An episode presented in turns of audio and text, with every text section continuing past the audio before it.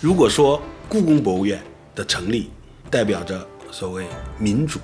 就是原来的宫廷这个皇帝的变成了大家的，变变成了这个公众的，而中央博物院成立代表了博物馆界的一个科学。是不是我们有时候迎合观众的这种趣味太多？我们的传宣传啊，什么东西都比较卡通。以前曾经有过什么搞什么萌文物啊，那种东西，这种好像是我感觉不是太合适，起码它曲解了那个文物本身的含义。实际上，这个博物馆是培养那个公民啊，一个一个场所。就南博的这个，我们整个这个氛围啊，反正我觉得挺好的。好在哪里？啊就是说，它跟人是亲近的。这里有门道。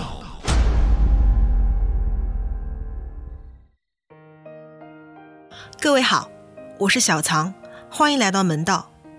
本期节目是南京博物院九十周年院庆系列节目的最后一期，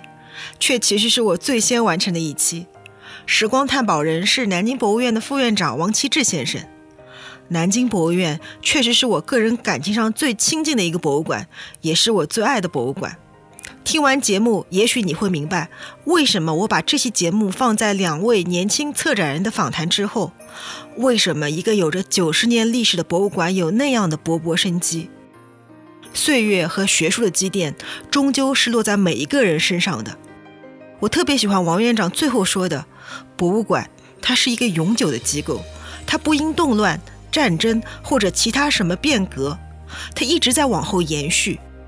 博物馆可以超越很多东西，这是永久的事业。”我喜欢南京博物院，我希望它越来越好。我也很感谢王院长能接受我们不客门气道的不客采气访。虽然我跟王院长应该是很熟的，嗯我们我想我应该采访南博有八年了，这个是个很长的一段时间，嗯从呃可能不止了，从一六一五一六年开始到现在啊，八反年正一开始是做那个做那个什么五是幺八哎五幺八的时候活动，对对对对，然后就一直跟南博对对 对，就在一起啊。 对，然后其实说实话，我跟因为跟王院长比较熟，在采访的很多博物馆和很多院长里嗯边儿，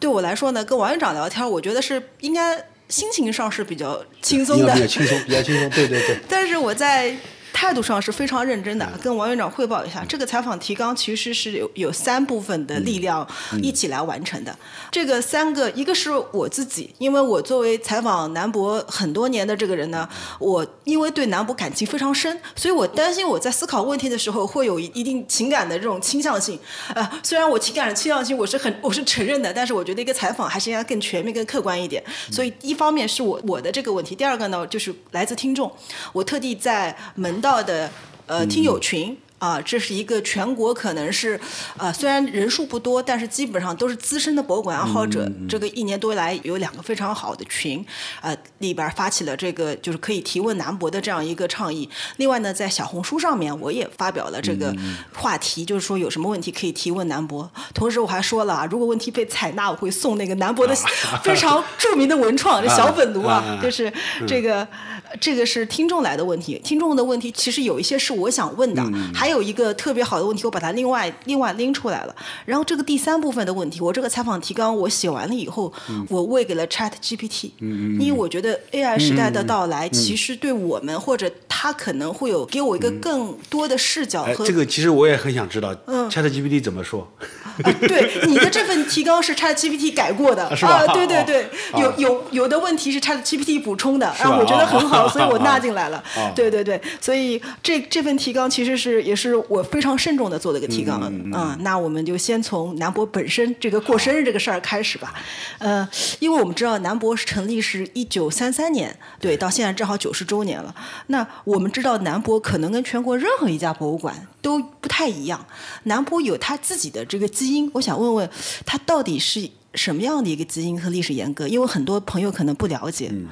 对，实际上这个博物馆作为一个就是从西方传入一个舶来品呢，实际上它实际上很早，就是在从大概现在可以说是在西方人在中国境内办的博物馆，大概最早可以追溯到一。八六几年吧，就开始就是传教士啊，他们才开始做。就是实际上，作为一个舶来品进入中国的话，也是历史上也还是蛮长的。从那个鸦片战争之后，一八六几年就开始，呃，有陆陆续续的就有一些在开埠口岸啊，就开始有一些呃外国人开的这种博物馆。后来我们中国人，比如张謇，他自己创办了博物馆。这个呢，张謇他是私人的，他是以以个人的名义办的一个博物，他不还不是国有的。在张謇办了这个博物馆之后，实际上在全国整个各个省吧，都陆陆续续有一些，有的是洋人办的，有的是也是中国人办的。实际上，这个这个说这个收藏啊，这个传统啊，在中国人本身文化里边也是有的，比如金石学。这个在我们宋代呢，研究金石学，它也有这个收藏古代的这个青铜器啊、这个石刻啊这类东西、拓片啊、书画这类的，也有这类传统。这个实际上沿着这个脉络下来，它也开始有一些中国人把这个他自己收藏的东西，或者是把它展示出来啊，这种因为受这种叫西方这种博物馆这种思想的影响，就是把自己的收藏变成这个公有化，就是说这种，所以二十世纪初啊。呃，就是说开开始有陆陆续中国人也在办这些，呃或者一些机构在办这个博物馆。但是作为国家，作为这个国家行为的话，实际上这个呢开始的还是比较晚的。有些地方政府实际上在这个在国家有这个博物馆的之前，地方政府有一些，比如山东啊、山西啊，都分别有一些这个地方政府这个来资助啊，或者是支持的一些博物馆已经有了。呃，但是作为国家的这种博物馆呢，实际上，尤其是什么呢？就是说，按照现代科学这种意义上的这种建立这种博物馆，应该说在学界都很期待，一直呼唤着有这样一个博物馆能出现。呃，实际上在中央博物院这个成立之前，已经有北平古物陈列所，古物陈列所嗯有北平历史博物馆，也有故宫博物院，就是说。那些馆实际上一方面它是为这个中央博物院实际上做了一个一个铺垫了，就是说这个一个是藏品上面，包括管理啊等等方面都已经思想方面有做了一些准备了。但是呢，那些馆都有一个跟后来成立的这个中央博物院都有一个差别在哪里呢？就是说那些馆更多的它是收藏，以收藏古物。你看古物陈列所，它它这个就是把这个那个关外两个行宫的东西。运到北京那个前三店，然后成立古物陈列所，就是它收藏的这个这个这种意义啊更大一点。这个像故宫，北平故宫博物院，它也是，它实际上是开始有收藏的这种它的这种职能啊更强，而学界所所呼唤的这个博物馆，实际上是一个新式的博物馆，它是呃强调是科学，以科学的这个按照这个近现代这种学科的分类来做的这种，比如这个考古学啊。什么中央博物院，它这个一开始的这个规划是一个很宏大的一个规划了，有人文、什么自然、工艺三个馆嘛，就是它是它是按照这个现代的这种科学的分类来来做的，呃，而不像在它之前很大程度上还是原来的所谓传统的这个金石学的那种路数，收藏以收对藏为主，收藏，而且做学问也是传统学问。就是以前我们中国人的那种考据啊，金这个石这个金石的东西，而中央博物院它一开始它就不是这样的，它是完全是科学的，它跟当前当时的那个中研院这种关系是呃可以说是当时这个关于中研院和中央博物院之间的这种职能的划分，实际上也是很清晰的了，就是这个那边属于做研究，这边做展示，藏品这边收藏，就是这样。那中研院里边有什么？有那些研究所了，不是十十一所，它是人文类的，它还有什么呃地矿、地地质质哎的是，有搞这个什么社会学的，有做什么化学、物理的都有。就是说，它是按照现代这种学科来，这个中研院它本身就是按照这种学科分类来的，所以我们这个中央博物院实际上也是，就是一种是一种科学的一种，所以我们的院院宗旨里边提倡科学研究，起码在博物馆界吧，应该说是实际上是推翻了以前的东西了。是一种变革和革新。对对，如果我们可以打个比方，也这个反正我自己这么认为吧。如果说故宫博物院的成立代表着所谓民主，就是原来的宫廷这个皇帝的变成了大家的，为为变成了这个公众的，而中央博物院成立代表了博物馆界的一个科学，就是就是五四以来的民主和科学这种思想，得到体现。对，在在博物馆这个行业内的体现。对就是这是一个，嗯我觉得应该是一个博物馆界的一个标志吧，对对就是科学的标志。对就是这种科学的这种风气啊，科学这种思想贯彻到了博物馆的这个里面来。嗯，这个我觉得这是这是中央博物院区别于其他那个在它之前的那些博物馆，呃不一样的地方。而且当时就是说，当时像蔡元培他们，就是说他们那个，我觉得他们眼界很高，就是像那些人，他们都是从都有都是从西方学贯中西吧，既有中国中国学问的底子，又有从西方的这个科学的这种这种思想也好，或者他的素养也好，就是说，你看像这个这个他们几个人文馆的李济啦，李济然后那个问文浩自然馆的，然后那个周仁，都他们都是从西方学成归来的人，他们的中中学的底子也很好，所以当时的这三个馆的这个三个人，实际上就周仁是是搞陶瓷研究哦啊，搞化学之类的东西，他是一个科学家。那个翁文浩嘛，大家都知道嗯是是地地搞质地质的，地质学家对对对对，就是说这个这三个人实际上就是都是他们这种学术的背景啊，实际上都跟以前的那些就是其他的一些呃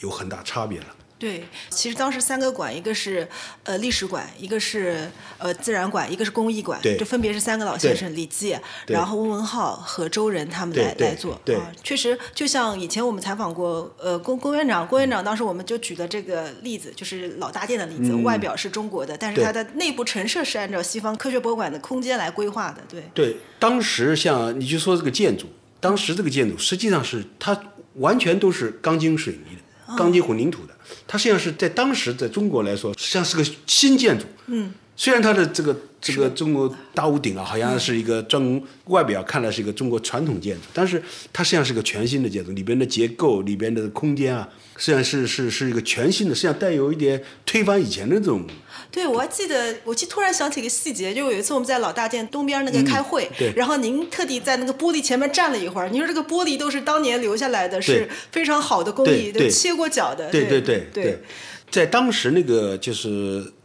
这个三十年代，嗯，你说用钢筋混凝土来做这个建筑，实际上在当时实际上还是很新潮的一个事情。对就是对对并不像现在看来好像是，他当然那个时候二十二十年代末三十年代的时候呢，嗯，一方面这种所谓科学思想在社会上这个，尤其在知识分子这个层面啊，这个传播得到了一些这个推广传播，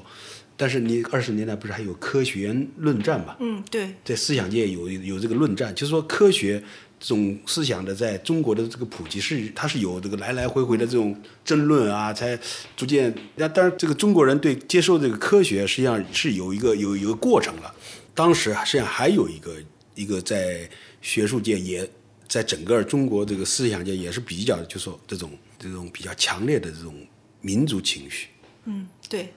就这个也是，就是你包括像考古学，这很多学问建筑学都也是都受这个这个这个这种情绪的这种影响，就是说，反正要图存啊、救亡啊，也有这种这种东西在里头。所以这个像这个中央博物院的话，它这个建立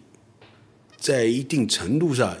也是一种主要叫从这个文化上要要要自立啊，或者是要把我们自己的东西给树立起来，来抗衡这个欧美啊或者日本啊，有这种意味在里头。但是他他们同时很敏感的知道这个国家要要往前推进，必须借借鉴西方先进的对科对学思对想。对对，所以这是我觉得当时那个就是南京这个城市有这个特点，其嗯实它是中国近代往前探索、往现代化探索的一个非常重要的一个时期。是是所以是的。我就感觉南京博物院啊你看，就说你看首都计划里边，嗯首都规划里边，它这个里边是要说有中国固有之形式，嗯对嗯就是建筑啊。那这个中央博物院它也是叫中国之形式，它把固有俩字都去掉了，就在那个规嗯呃这个这个规划里面嗯哎，对对对，就是中国之形式。我这么理解啊，就是他把这个固有这个弄掉，实际上一定程度上就是说有点类似我们叫创造性转化，啊，对，创造性转化，对对哎，对，创新性发展啊，创新性有发点展有点这种味道，啊对对对就是说它要有探索一种中国的形式。对，他觉得中国在。这个文化是是是是永恒的，但是它必须有这个西方的这个对科学精神注入进去，对然后发展自己的东西。这个是真的我觉得就跟 跟现在这个所谓这个创造性转化、文化创是新性发展一有有是一有脉相哎，承对的对，有这种味道在里头了。对对对，所以这个我们这个中央博物院这个这个建筑就有体现了这种这种。对，所以南京博物院的基因就是那一代就是先进的中国知识分子他们所力求，哎，比如说我们中国文化要立住根啊，他发现这个文明我们要传承下去，对一个非常重要的精神标志就在中央博物院，就是南京博物院对。那蔡元培先生就是楼下有一句话，就是蔡元培先生在立。中央博物院之初的那句话，嗯而我发现，在就是这次有个展览的，就是秋春华空秋王实，对就嗯结束还是那句话，我看到那个展览它最后的时候，蔡元培先生的话，我是非常感动的。宁代南博，包括这个整个一代一代南博人的过程里边儿，就是好像一直都在践行着蔡先生这句话。对，南博这个传统呢，呃，应该说一直一直没有没有断，就是对这个学术的这种重视啊，一直没有断过。呃，你即使是在所谓的就是动乱时期了，南博一直这种研究的这种这种传统没没有丢。你像这这个曾昭玉院长不说了，你就说后来的这个，比如姚谦，嗯，后来的这个这个，比如这个梁白泉，啊对梁白泉他老他们都在先生他们身上都有这种。对，你姚谦呢，你可能现在了解人少了。嗯他当院长的时期是曾的曾院长这个哦去世，就去世是以后，六六年对六四四年去底世去世世的嘛。对对，然后他就是他，实际上他就是在一直到八八四年吧。嗯，但是那个时候，就就算在那个时候，我觉得南博的这个学术也没断。就是哦这个段历史我们比较少听是说是是比较少。我们的考古一直没断，就对当然中间七一直到七二年、七三年，就是六六年到七二年那段五年之间，那个时候他们都没有，没都有都停了，嗯，就下放了，下放。但是大概七七二年、七三年一回一回来，嗯，立刻就立刻就就立刻就开始考古就开始了哦就对那你个看时候你看我们挖草鞋山，呃草鞋山四吨，七十年代初就就开始哦都了，是然后在那七个时候七几年、七六年、七七七年的时候又挖那个土墩墓什么的，哦到后来到了呃七六年以后挖这个这个什么什么天山汉墓啊，嗯这些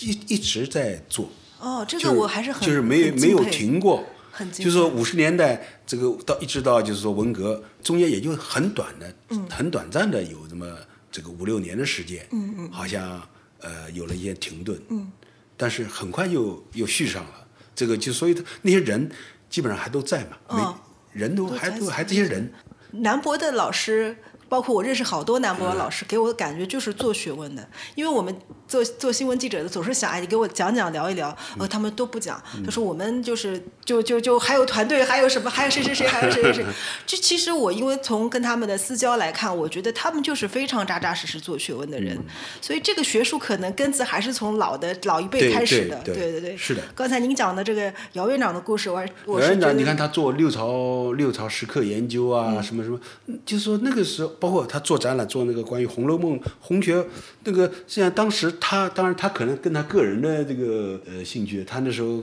搞的红学研究，我们南博搞的红学研究搞得也蛮好的，嗯哦，包括像现在的这个中国博物馆学会啊，现在叫中国博协啊，嗯改了名字，学原来学会变成协会。嗯，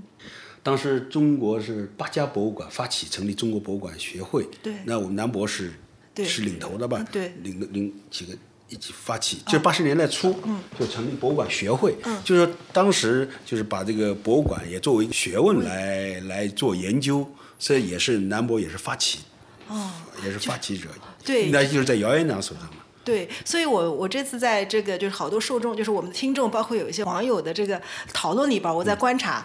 有有一个网友非常南京的朋友非常自豪的说，哎。南博这次九十周年真的非常的把家底都掏出来了，非常的提气啊！不愧是排名全国前三。我当时心里边儿愣了一下，我说这个排名我们现在基本上都不太提了，但是有一点我心里边儿是肯定的，就是南博在中国博物馆界其实是有它特殊的位置和角色的，它对起了非常多的这个第一个引领作用，第二推动作用，对就颇有大馆风范。对，当时实际上在，尤其是华东的这几个馆，他们都成立的比较晚嘛。嗯。比如江西博物馆、安徽博物院、山东博物馆，他们都解放以后都是五几年。嗯嗯。呃，我都当然五都是五十年代成立的。嗯。那个时候实际上南博啊，嗯，给他们很多支持。嗯。就是从这个建馆，包括包括有文物像的像安徽啊文物上面的支持。嗯，南博默默做了很多工作，对这些呢，啊确实这个包你括现在也是，我感觉好多的这种在越界的支持也都是南博在做，所以可以看嘛，就是九十周年院庆这个玉器展，我们我现我有个我不是我有个想法，这个就是针对现在像这个这个就所谓博物馆热嘛，嗯嗯，但实际上啊冷热是不均的，嗯，对，这我们个有的馆，像南博，像比如说大馆啊，嗯它确实是一票难求，这个观众排队约约不上。嗯但是大部分的中小馆实际上是冷的，对就是说冷热不均。我就说这个，我当然有个，我这个也是有一个这个想法，就是说这个热和冷，要把这个热量要传到这个冷的地方去。对，我们南博也在做这样的工作。对，我是我是想要，而且下面要、可能要加大一点这种力度了，就是说你这个这这这也是南博，我觉得南博应该做的事情，就是说这些中小馆啊、基层的馆，它没有没有资源、没有人力或者力量来做，呃，我们这边这么热，人看不到，嗯，把这个热量传给那个冷的热热量传递嘛，是吧？对，我觉得南博士，因为你们会关注到这个问题，包括这嗯次看我们看的《玉润中华》的这个展览。不，一个县级博物馆的这个展品，你们都能找到借出来。当然是南博的这个这个学术水平之高，包括他业界这个对能力高，可见到其实你们在做这些工作的时候，你们都会把眼光放到整个的一个大的大对面上来 对，那个那个定州、定县、定县县的的博馆，还有山东那个叫什么叫什么县的，这也是我还专门给他馆长打电话，我说 就跟他嗯对们借东西嘛。嗯对对对对嗯他们后来说，这个南博借肯定要借，这个这个借展费怎么说？他说这个费用倒是其次，我们要来看，啊 就我们多派一些人来看。对对对对，这是一个非常好的交流的机哎会。对对嗯对，因为他们确实东西很好，但是其实是养在深闺人对不对人不人未识的。你比对如说那很好的巢湖博物馆的那个对对镇馆之宝，就也我们也是是，如果不是南博这个平台展示出来，我们都不知道在那儿有那么好的东西。对，是这样的。对啊，所以我就是我就知道我我就是王院长非常非常的这个率真和非常就是真诚的来思考这个博物馆的这个冷热不均的问题啊。待会儿我们还会聊到博物嗯馆热的问题。那刚才已经我们在聊天里边说到了，这次南博九十周年有两个特别好的展，其实还有一个展，我先预告先先透露一下，就是其实王院长也在别的地方提过，就是其实除这两个展以外，艺术馆的初看江南第一周那个对画展也非常好对，他那个一进门的那个那个工工程图，我也是第一次看嗯到。其实也是，就是大家不要就是说院院庆展是两个，但其实南博平常的这个馆的这个展的这个水平也很高啊。那我我想先问一下，为什么选择办这两个展，就是玉润中华和春花秋实这两个展？办这个玉器展呢，说这个大概就是两年多以前吧，就是我们就开始筹划这个展览了。为什么？当然确实也是想到了，哎呀，这个快还有两年多就要我们要九九十年院庆，这个院庆嘛，作为这个是一个是一个节嘛，嗯，一个节点，就是说到了像以前要结绳记事的都要打个结，嗯嗯嗯，是个节，到了这个时候要有点东西来向社会要汇报一下吧，所以这个我就想，哎，原来呢，我们八十周年的时候做了个金色中国呃，，金色中国对，对金色中国那个展览，应该说还是很很受欢迎了。就是，哎，我说这个这个八十年金，我们九十年做个玉，可能也正好也呼应一下，嗯呼应一下啊，对对对对这个金玉嘛，也是中国人都金玉满堂，这是很也吉祥，吉也吉祥的感觉也很。后来我就跟这个这个这个策展人左俊商量，我说这个做这个玉器，左左俊我知道为什么呢？左俊他。他对玉还是有比较有研究的，他曾经参与过那个中国玉器玉器史的史那个写的那个写作，南北朝部分对对他写对的对对他参与那个写作，呃，而且对玉早期的玉，包括到晚期，都整个都还是比较有有有积累的一个年轻学者吧。后来我跟他商量，哎，他呢也有这种，也也有很想这个，而且他一提这个，他也很兴奋了，就是说要做做一个做一个史诗级的展览。我说很好，我很我这个这个想法很好，就做一个史诗级的这个这个这种玉呢，确实是玉跟金还不一样。玉比金更中国。金呢，说实在的，金使用金、认识金，实际上中国人是比较晚的，对比西方、比这个这个这个这个中亚、比这个西亚、比这个欧洲要晚。你看埃及人早就用黄金了，而且工艺也很好。对中国人实际上认识到金应该是从西方传过来，这个我们咱们也不要隐晦这个事情，这个我们也是我们中国这个兼容并包的一对一个个比较特包容性嘛，对就这个对外来文化的这嗯种接受没问题，就是像这个对金的认识、使用应该是从西方传入的。中国传统对金这个缺少缺少认识，而且中国本身的金的这个蕴藏量啊，可能也少，当时也找金矿啊，可能也少，这个当时人没认识出来。所以玉呢不一样，玉就是中国应该说是中国人最早用，而且一直用，就是从现在说最早的那个小南山九千多年，一直到现代，还在还都是认为玉是个好好的美好的东西。这个是全世界可能还只有那个谁大洋洲，嗯，大家比如新西兰的毛利人啊，他们他们有用玉的这种传统，全世界就就这个其他没有，所以玉更中国，对，更中国，他是中国人，而且毛利人他用的更晚了，所以他如果说我不知道这种能不能有，起码有学者是这么认为了，就所谓太平洋岛这个叫南岛语系嘛，就是太平洋岛上的毛利人，就这些这些南部南太平洋群岛上面那些人，他们的发源地在也中国我，在东南，在台湾，在中国的东南面。也有这个我想，嗯，没。没有准儿可能的，没准儿 嗯对，这当然这 个这个这个可能不太严谨，反正就有有也有学者是这么认为的了，就是说，这个太平洋岛国的这种文化或者人种，都有可能语言都是从这个中国这个东南部嗯过去的哦，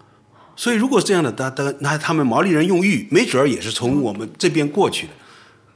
所以这个玉是中国人特有的东西，这个不像西方，你说埃及。希腊、罗马，他们包括那个那个那个英国人 Stonehenge 大石头、巨石，对我们中国人是嗯小石头，小石头，很精致的小石头，不像西方人都是那种巨石崇拜，对我们是很精细的小石头，精美的，就是这个是两个两种文化体系的这种截截然不一样的东西。对，我就记得有一年您带我们去考古工地，就您拿拿着一把，嗯这应该是玉钺，你就问我说。就说你知道这个怎么来的吗？嗯我说不知道。他您说几千年前用这个绳子把它对对对对对切割啊什么的啊切割弄对嗯对对对，这也是我我当时就非常惊讶，我就想到啊，这个看这个东西我不觉得，然后您一说，我觉得太了不起了，就是中国人的这对，种就是说中国人选择这个选择欲，实际上这个当然这个最初怎么为什么会选中它，嗯，而且大家都认可它，嗯，这个这个里头的这个这种实际上蛮复杂的，可能为什么会中国人这个从从南到北。整个这种东西能够在中国这个这个这个地域范围内，大家都认可这样一个这样一个东西，一种带有带有符号性的一个这样一个东西，美好的这个说实在的也蛮奇怪的，对，就是就像那个，就像咱们展里边儿林林家滩的那个玉人儿和对红山的玉人儿隔着好远的，对一个在东北，一个在安徽，是但是它两个都差不多。这个有，我觉得这个在别的在世界上其他地方都没有。对，这个也这个是我是中国人基因里边的东西，这个玉啊，是这个中国东亚大陆这块地方，这个中国人的一个特有的这种就文化或者精神的这种特征。从代表国家、代表权力等级对到最后以玉来比得，对然后中国美好的这东西都凝聚在这个这个玉器是上。，就是说，就是，而尤其就是到了后来，就是到了春秋战国以后，就是把人的这种品德的东西，嗯跟这个这样一个器物连起来，这种也是，呃，怎么说呢？这个好像在世界这个文化史上也是比较少见的这种玉，经常会佩戴在身身上上，玉玉不离身吧，都啊对都都都有这种说法。就是对我觉得这个中国人赋予这个美，就赋予这个玉啊，太多美好的东西在上面。对其实玉本身，你说你你你不就是石头 嘛，漂亮一点而已，是吧？对对对就是，但是他中国人赋予他很多的这种这种美好、这种气质也好，或者精神啊，或者这种这种内涵很丰富的东西在里头。那您就支持这个，就是您想到要用玉做展，然后支持左军老师做了一个这么对大规大手笔的展。从这个从这个策展过程当中，因为我说我要采访左老师，左老师说这个王院主要负责，你要多问王院。 啊，确实这个做这种展览难度很大。嗯这个因为很普遍，就是这个出土也好，或或者一个机构里边收藏也好，就是基本上你说每个博物馆玉都有。嗯。这个每个博物馆起码这个都都收藏有玉吧。嗯。因为这个像这个出土的东西呢，里边又是分布也很广，不像不像书画。嗯。书画相对来集中在几个大馆身上。对，故宫啊、上博啊、什么天津博物馆什么什么，书画相对来说比较集中，而玉呢，这个因为它也出土的，新出的什么东西，它这个有些县馆啊什么什么都有，所以这个这个呢，相对来说呢比较战斗面比较广。比较比较难，就组织起来有点难度了。这个，所以这次我们在这个这个组织上面是花了不少力气。空前的，四十三对家博物馆支是持这个展览，这个真的是是，就我们就举个而例子，要把这四十三家博物馆跑下来，得对，多要得多少时间呀、要整找人，人托人。嗯，比如比如我就说定州定县这个定州这个博物馆，原来都跟他们原来没有联系。嗯，但是我们知道有有这样一件东西在那儿。嗯，就那个玉屏，就是那个肾肾，哎，就是嗯西王母的那个那对个对那对个那个玉屏风，知道那件东西是是国宝级的东西，但是我们想把它借来，但是都都不认识，这个人没法儿没联系不上。后来我就打电话给那个原来那个那个罗向军，哦罗院长，就是河北博物院，我说这个我们想。借这个 这这个这个这个定县的这个啊，他说定县这个都都因为是他们河北的，说这个我来跟他们馆长说，嗯，就是人托人这种，这个才对才找到，然后联系上，然后再跟他们直接来沟通。所以呢，也确实是费了不少周折。这个这我个知道最难的事儿肯定最后都推到您这儿来，让您来协调。呃， 对啊，这个左俊过一段时间给我个单子，说这个还有这几家。 有时候确实是蛮的，像山东山东省博物馆也是那个他们的那个那个鸡王固的那个那个东西。好在我说这个山东博物馆的这个馆长，嗯那个是这个我开始呢说的也有时候难于其口啊，人家他们是去呃，就是今年上半年刚基本成了改成，哦，刚刚改成，就是这个这个人家刚好了，然后左军的时候就五月份的时候就催我说你跟人哎当又把那件东西，我这个人家刚好，你这个都对，把它不好拿开口嘛，不好开口，对是吧对对对。 但是有时候左军呢也很认真，过了两天就来问我怎么 样了。好，我我跟你讲，好难。是啊，对对我呢对有时候这个也确实是，有时候也想想，哎呀，这个人家刚弄，你去把人家展现上的东西借来，嗯是啊这没法开口嘛。对，所以我们看一个展览的这个呈这个呈现啊，真的是很难的一件事情。比如说，对我想我就冒昧问一句，这个展一定有可能有很多东西想借到，但是没有借到的，有没有？是是有的，这个遗憾，嗯这肯定有了。这个而且呃还有不呃不止一处了，这个、这个还是蛮还是蛮蛮多的。嗯，实际上好多也是，哎呀，说起来这个事儿，我就像湖北那个大宇哥是最后是来了，实际上中间有反复的。哦，嗯这个来来回回，这个这种这个这这个个几，就是那个那个最我知大道的一个最玉大哥嘛，那商代商代个对对对对玉哥对，那个都不不能拿出来，就对对对，平躺在那那那儿是的。是最大的，我们对出土对最大的最大的一个嘛玉就是鸽像这种情况，啊、也是开始我们借那个是哪一个呢？我想想，这个也多了，我都我都嗯不太记得是哪一家的辽博，辽博跟辽博也借过，辽博那个玉龙啊，嗯，哦，玉龙，嗯辽博有一件玉龙，嗯，也也想借借，但是那个玉猪呃龙，玉猪龙，那个大的玉猪龙，最大的那个。嗯，但人家确实是这个这个人家要用你没办法对，这个这个包括那个安徽博物院那个大玉珠呃，大玉就珠，凌驾山的那个玉玉珠，嗯，本来我们也也想想借借，但是后来人家也确实他说那些东西，这我很我难为这个事情还专门到到到合肥到去嗯啊这个到到合肥去跟他们院长谈，呃但是确实不行嘛，那也没办法对，啊是吧？不对能这个 这个这个，所以为什么我提问您这个问题呢？因为有人非常爱南博，他他列了个单子，他就是说为什么就是有一些遗珠之憾呀。但是我就知道，肯定能借到这个四十几家，真的是嗯很很不容易。所以我们就是有的时候因为爱爱之深，所以我们更要理解嗯要理求，解要要理解 把因为这真的个很不容易了。嗯，对。那第二个展览也想请王院讲一下，就是九九十年的这就个啊春华秋实这个展，对对，这个展览呢，呃，也也其其实也是我在我在想，我说这个九十年了，我们开始想说我们用九十件文物，对，来说我们的这个南京博物院这个，起码如果历史南京博物院整个发展史，因为比较复杂，可能不太好说，起码把我们的收藏史，嗯，说说说一出下，来就是反正每个时就是有代表性的了。嗯后来说说，哎呀，九十件有点。有的有点单薄了，就是组吧，嗯九十件就是组组，嗯哎，我觉得这样的一组东西也嗯也也也可可以以的，也说可明一个以事情，就是说，实际上这九十件代表了九十个，就是或者是又如果是说呃向前迈步，就是九十步走过来90，步哦就是一步一步的走很不过容来易的这样，就对就是这个这个动议，对，就是选了九十组东西。嗯，这个这里边呢，当然这个九十组东西呢，也实际上是背后有一个逻辑，就是南京博物院怎么怎么发展，怎么发展不仅仅是一个藏品的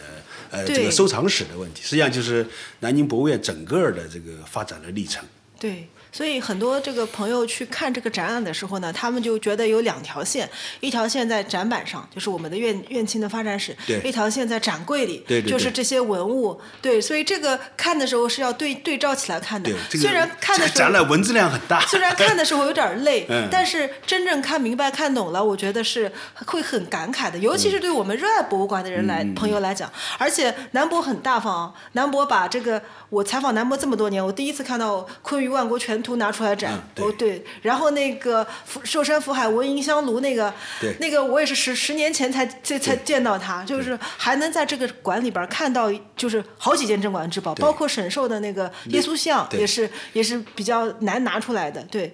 但除此之外，我们还看到了南博有一面墙上都是南博考古的这个在新时期对考古的这个探源的这个发对现。对对对那个展柜我也提醒大家，就是我们以后有可能但愿能采访到崔老师啊，就是那个展柜也可以看到一个博物馆它在文明探源上的这个探索，包括它还有一面墙，就是在战乱时期南博做这个，您还有印象吧？做那个在西南时期做什么车马器啊研究的啊那个对对展，对对对对也在对也在那儿对。我觉得这个一个博物馆，而且这两面墙，我不知道是不是有意设计的。其实它跨跨了好几个空间，但这两面墙是相对的。嗯对，嗯，对，我觉得对，那对称是的那。边是这个三十年代的，这对边是新时代的，新时期的对对博物馆给大家第一张牌，其实还是展览。那就有朋友问啊，就是想问问您，就是南博有没有比较独特的这个展览的这个展现？他是这么问的，我觉得他问的很好。第一次来南博的人，嗯，你有什么样的推荐嗯怎么看？ 而常来南博的人啊，他们应该怎么看？对，嗯，这个呢，怎么说呢？这个也跟各个人呢本身呢，他的这个这个所谓他的这个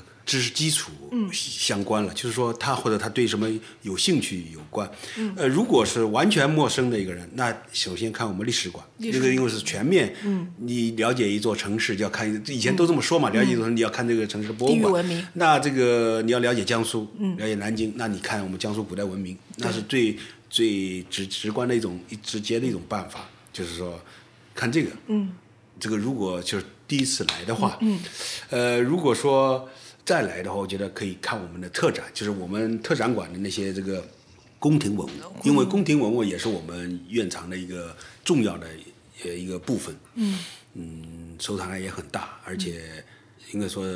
可能是就仅次于北京故宫、台北故宫，下面就轮到、就是谈明清宫廷文物的话，这个我们就算第三个吧，嗯，就是呃量很大，而且也很有特色，对所以也是很值得看的了。嗯，这个当然，如果是年轻人的话，可能他会对数字馆啊、民国馆啊。这一类这类这种新式的这种这种，我们对我们来说，对博物馆行业人来说，带有一点体有验点性质尝试性，或者就是我们我们的这个表现手法可能有点比较比较新的这种新式的这种展览的话，可能年轻人会比较比较的喜欢。我而且我们当时做也是有目的的，针对年轻人的，所以可能年轻人呢可能会喜欢这种呃，比如民国馆这一类的展览。嗯，对，就是我们也知道，就是除了就是刚才您说的这个呃民博馆这个特展，还嗯有还有其他，就是我想帮大家问一个特嗯展的问题，就是南咱们南博对举办特展的这个思路，因为常来的肯定是奔着特展来的对，，特展呢，我们实际上有两类，一种特展呢，就是像相对也是像有点像这个常设展，嗯，就像宫廷文物，这个也成为我们的一个常设的展览。艺术虽然馆也经常会换特展，艺术馆呢，我们艺术馆呢是按这个艺术的分类来来做展厅的了，嗯就是比如中国古代绘画、中国古代书法，嗯，呃，中国古代雕塑，对对对呃，然后还有几个名人的馆，比如傅抱石、这个陈之哦佛、那个苏天赐，对，这个包括吴为山，吴为山对，这几个专门的这个名人的馆，那个地方大部主要是书画。书画对，书画呢，因为它从文物保护的角度来说呢，它需要有一个休眠期。哦，它展了三个月之后就要休眠乘以三的时间。对我发现特艺术馆的换展的频是比较频对繁它的，一般的就是三个月，它就要回库房了，对然后就要新一轮的布展。对，所以我们那边的书画就是一般的都是这样轮轮着展，轮着展一这个，当然你看我们那个展览就是展厅的上面写着中国历代书法，对， 中国历代绘画是这么一个总的这总嗯总的的内容就是这个，但是呢里边有小题目，嗯，比如这个呃我们做这个什么。吴门四家也好，或者嗯对做这个什么扬州画派也好，或者做做了好多楼楼小栋画派，就是这种这种这种，就是过一段时间，我们把这个按照一定的主题嗯组织一批东西来做展览。这个原来我们最初在十年前，我们最初呢就是想这样，反正江苏的这个，尤其是明清时期的这种画派啊，呃，名家也很多。反正我们院长反正就是轮着展呗，嗯轮着展，哎、就是这个。但但这几年呢，我们也开始，呃，逐渐的改变这种，原来就是反正就是把它轮轮着来吧，一个画派一个画派的，一个或者一个人一个名人一个名人的来嘛。现在呢，我们也逐渐的来增加一些那种就主是题原创主主题题性，性的对对对，这个这个增加一些这个就是说讲故事的这种成分在里头。嗯原来呢，纯粹就是艺术，你自己看，对，你想想怎么理解嗯，怎你怎么自己理解去。比如我们做个无门无私家，无把门那私私家嗯家把私家往上挨着挨着挂就是了，你对自己去看。对，你唐姆唐唐寅的也好，谁的文征明的，你你自己看去呗。嗯，呃不，也很少有，嗯中间实际上没有什么线索，一个一个逻辑在这里边。嗯但现在呢，这几年呢，我们也开始，嗯，这个这个这个就所谓叫策展嘛，嗯，策展就是说讲故事，嗯我们增强这个里面的这种故事性，就是这种逻辑关系啊，嗯。这个前一个跟后一个，前一部分跟后一部分之间的关系，前一个作品和后一个之间是对有关联的，是有关联的对对对就是强调了这种东西，所以这个这个我们这个那边的展览实际上也也发生了一些变化。出对我就是发现，就是出了好多不是不不对少很好的展览，是是是，像像以前那个那个高波做的那个乾隆的那个什么生活，那对个小那个展览很小，对对但是呢，它是有里面有故事的，有就是故事的，对就是包括这次这个这个楚这个楚汉江南呃第一周，对，这个也是个很年轻的策展人，对王对王贵王贵阳，阳王贵阳，对，所以这个南博是非常有活力的，对这个我们呢，就是这种展览的这个这个非常鼓励这个这种呃年轻人来来这个这个策划，而且不一定是就是说所谓展览部门的人，嗯，他所有的人都可以。对，这是我想问您的。南博有特殊的策展策展人制度是吧？对就是对他对任何一个部门，他只要有想法，他就可以发起策展对。，一个一个一个，他可以把这个起码他的这个思路啊，嗯，呃，先报给我们这个展览部，我们展览部是一个实际上带有一点项目部的感觉，管哎，有点管理的这个嗯这种、嗯嗯这个这个这个这个成分在里头，就是他先把这个全院的这个我们建立一个库，嗯，大家都往里面，就是反正你有想法，嗯，就投。然后我们内部有一个有一个机制的，比如一个什么会议啊，嗯哎，决定哦，这个可以，这个题目选题很好，可以再往下推进，嗯，然后就是比如我们年这个年底的时候，年初啊，就是安排经费的时候，比如给你给你一点策展的经费，比嗯如你现在钱也不多了，写个文本，最后成果就是一个展览大纲文本出来。这个也也就这个那个费用不不高，嗯就就是其策实策划出来，然后再到我们那个一个决策的那个那个一个一个委员会上，你的你把汇报，嗯，你这个你准备怎么做，这个题目交给你了，你这个一年下来，或者你反正多长时，你你把这个成果你准备怎么做，你这个大纲分几个部分，中间的线索是什么，主要用的文物是什么，然后大家来说，哦，这个帮你改也好，或者是这个有时候有时候也有打回的，嗯，就是各都种各有这样一个过程。就是我对嗯们这边的这个年轻人啊，像都有这样的一个过程，就是说。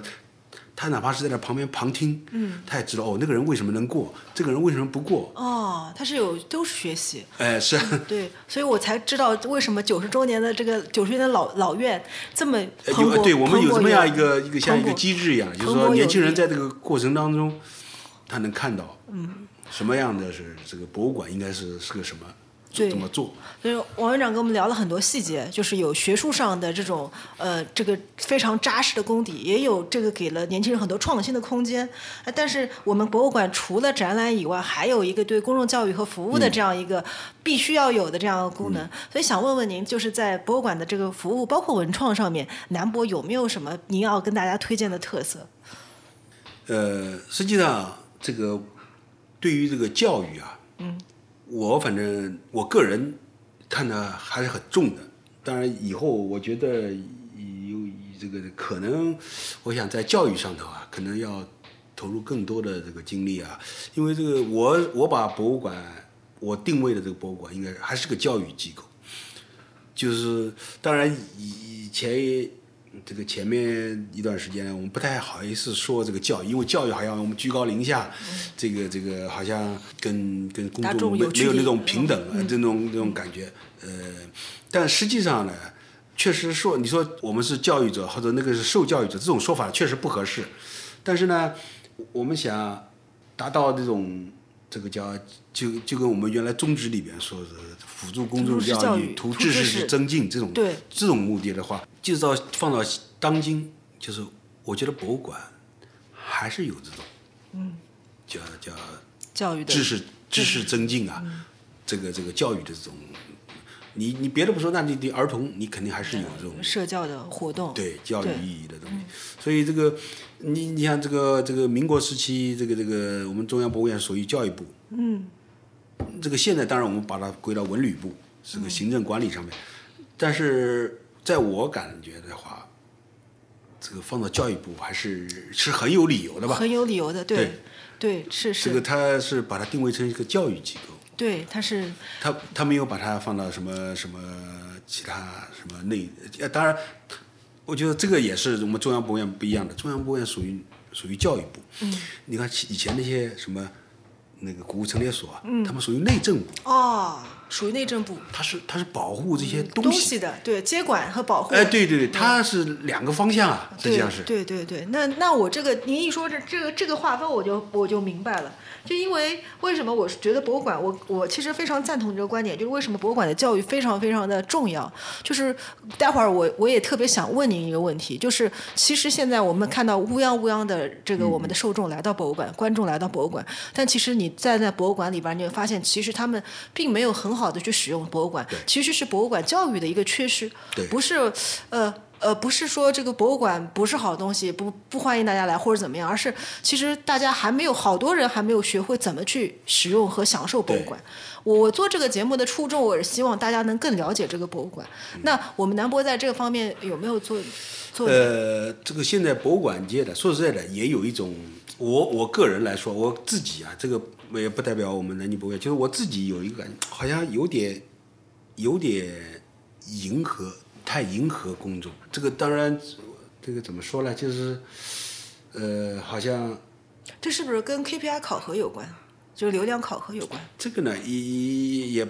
当然，这个这个这个博物馆希望更多的观众来，这嗯是个的所所有的博物馆人都有这种，没有没问题这个都没都问题嗯都都都希望。但是你说，我就我看了这个那些到这儿来就会打个印，嗯，排队两个小时，嗯，就就在那个本儿上刻个印章，嗯这种人，我觉得我也就说的有有点有点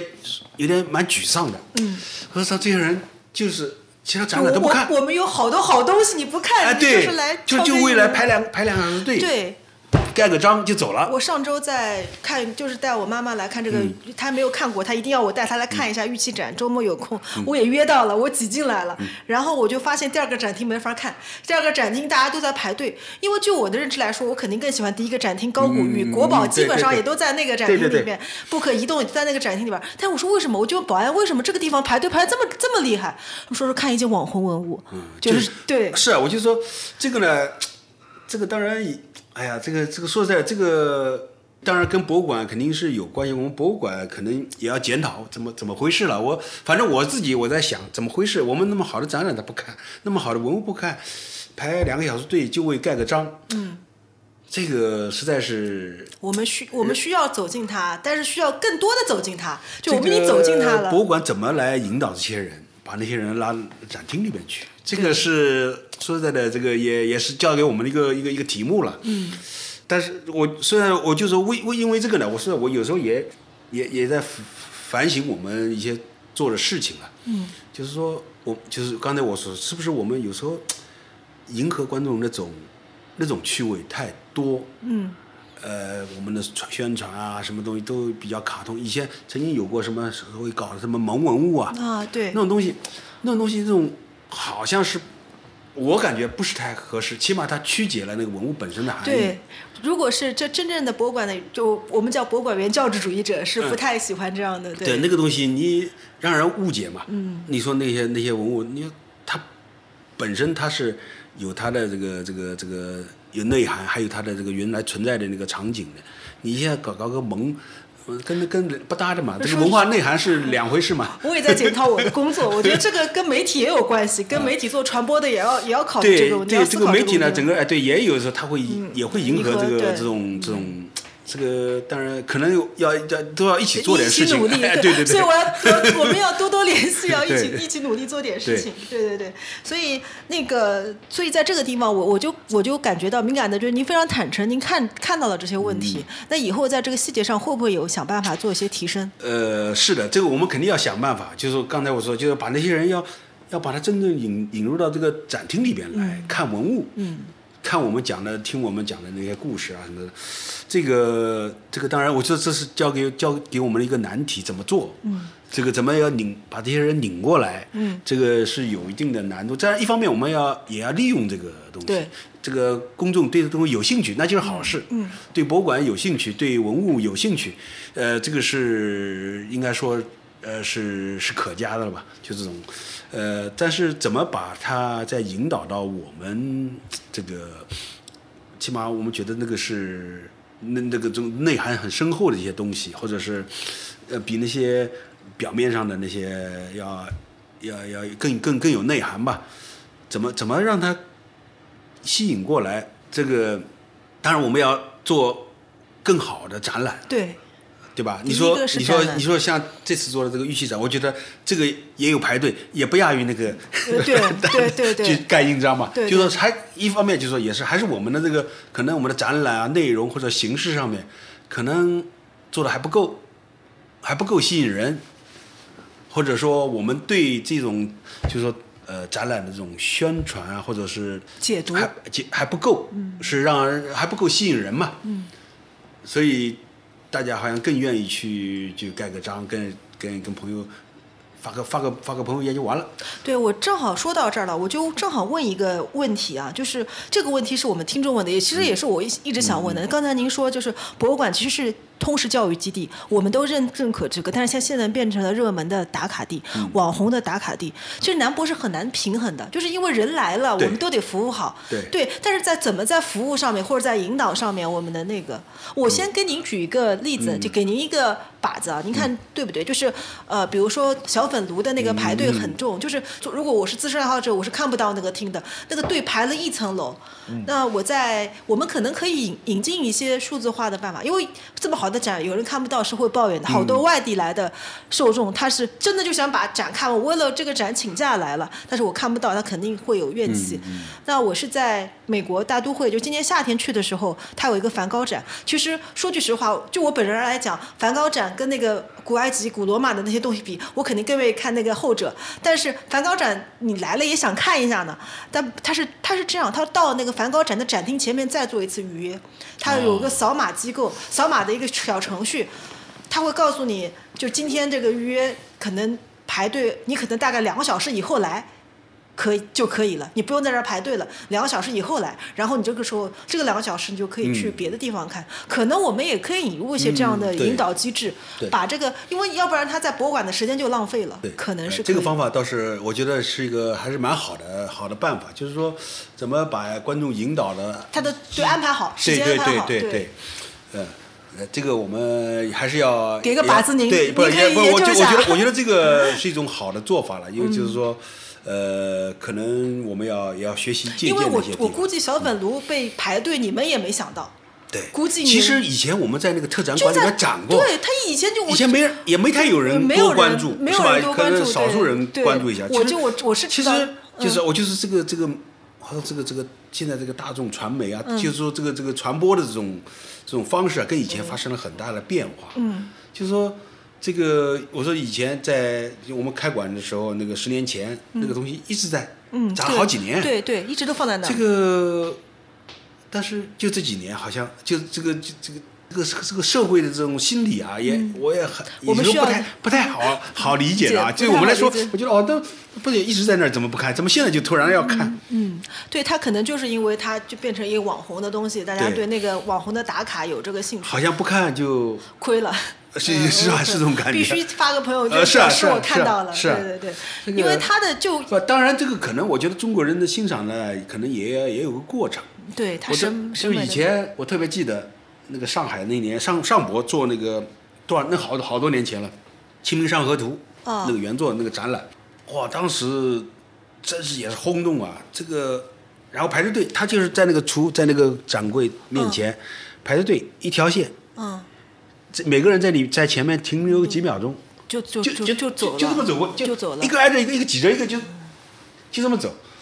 嗯其实你说那个那个，其实内容很丰富的啦。对，要要细细看，一本书都写呃啊，过。是是是啊，你根本根本不可能啊！你后面人就推着你走了，就就你不由自主就往前走了。就所以所以上博那次展览，哇，我说这么个参观法，其实，哎呀，也也很无奈。对，就是很无 奈，就是你你你就变变成了一个我看见过是啊而已。，然后那种文化氛围呢，就是说，昨天我去看了这个上博那个那个嗯展览嗯《清明上河图》了啊，管、拿出来炫耀炫耀，都对就是说那个时候，这个成了一种这个炫耀，就是标榜自己好像跟别人不一样的一个身份，好像这个这个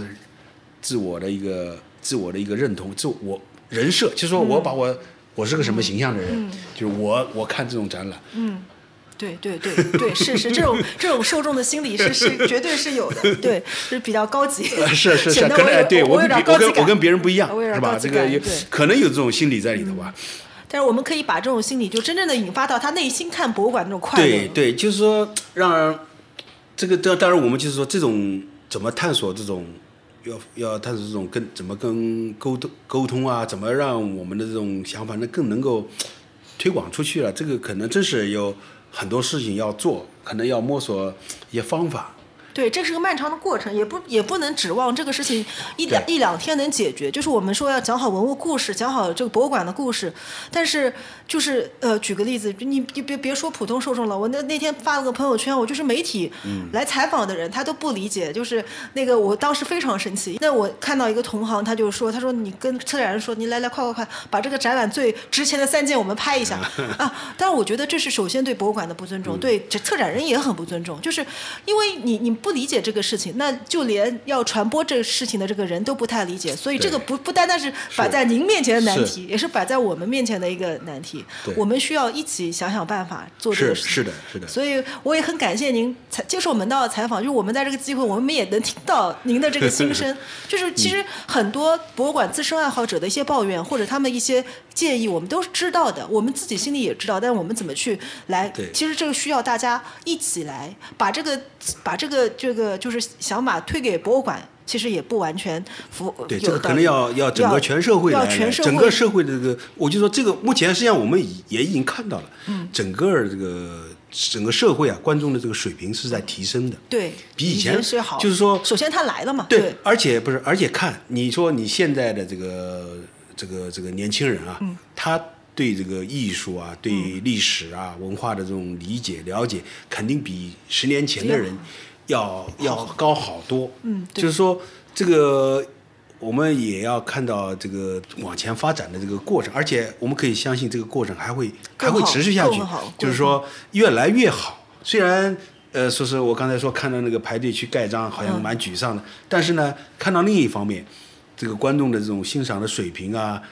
呃，这个也是也也是在往上提升的。这个也是也又另一方面也感觉到哦，我们还是很乐观的，还可以看到这个这个逐步往好的方向发展。对我做这个节目，或者我有时候做一些短视频，我的想法也这样，就能影响多少影响多少对，对这是一个我们要一一起努力的一个事情。对所以我我也很感动，就是您的刚才说的这些心里话，就让我觉得其实我们是会有办法来解决来解决这些呃问题。这个呢，可能也急不得，对慢慢来。我慢们慢反来正一直做，坚持，对可能就逐渐能看到好 的对，而且结果啊。而且我以后会更努力的跟您 讨教，怎么把这嗯个、这种很好的东西来传、来传播出去啊。嗯呃，还有还有还有还有一些问题，就是其实也是讲到了。跟博物馆热有关，因为南博真的是一个嗯很、很很热的馆。我刚才来的时候，我都堵了好长时间。我提前到的，我